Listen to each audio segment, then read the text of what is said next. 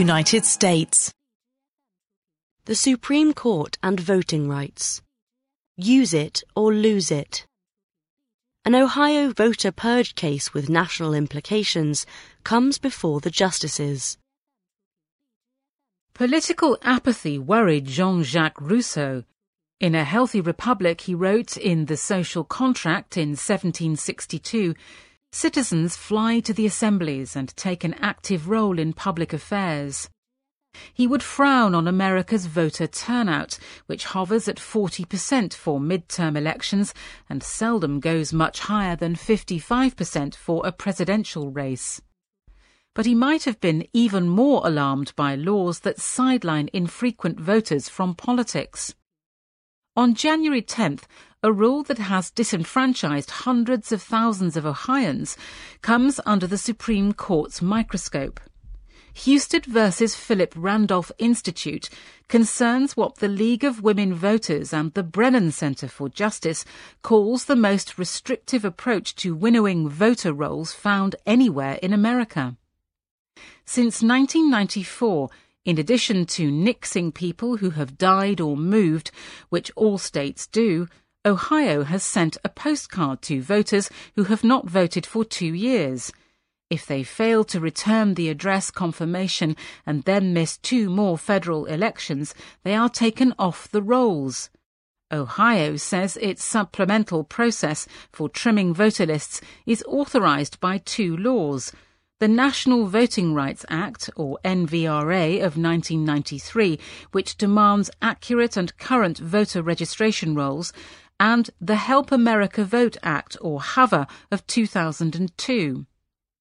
Challengers reply that Ohio's procedure clashes with the primary mission of the NVRA, protecting the fundamental right of American citizens to vote. When the Sixth Circuit Court of Appeals considered Husted in 2016, it sided with the plaintiffs by a two to one vote. Inactivity, the majority found, is an illicit basis for wiping registered voters from the rolls. According to the NVRA, no individual may be removed from state lists by reason of the person's failure to vote.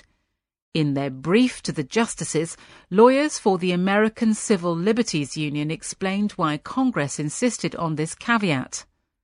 While voting is a right, people have an equal right not to vote, a Senate report declared, for whatever reason. The core of Husted involves a tricky detail of statutory interpretation. How to read a line in HAVA barring states from removing individuals from voter lists solely by reason of a failure to vote.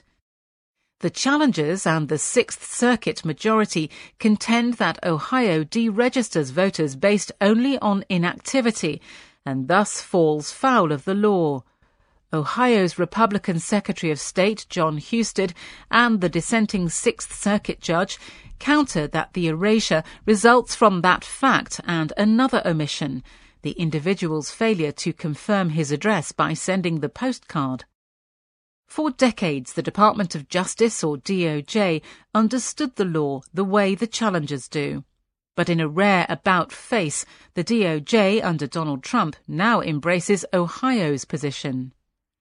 Samuel Bagenstos, a law professor at the University of Michigan who served in Barack Obama's DOJ, laments in an amicus brief drafted for 13 former DOJ lawyers who served in Democratic and Republican administrations that the department's long-standing view has been abandoned. Mr. Bagenstos's brief examines the legal basis for voter purges.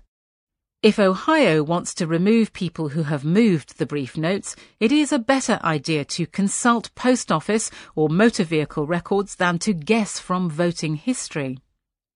People may opt to stay at home on election day because they dislike the candidates, feel their vote won't make a difference, or are dissuaded by voter ID laws.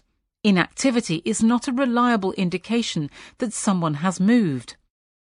A study by Reuters found that about twice as many Democrats as Republicans were purged from the rolls in Ohio before the election of 2016.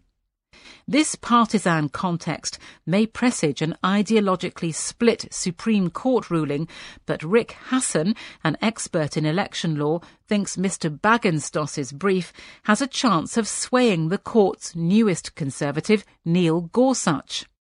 I think if Justice Gorsuch is true to his textualist proclamations, his vote could well be in play, Mr Hasen says. Elizabeth Wydra of the Constitutional Accountability Centre agrees.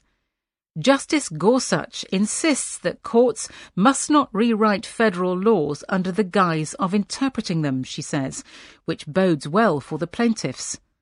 States may not disenfranchise voters simply because they have failed to exercise their right to vote in the past.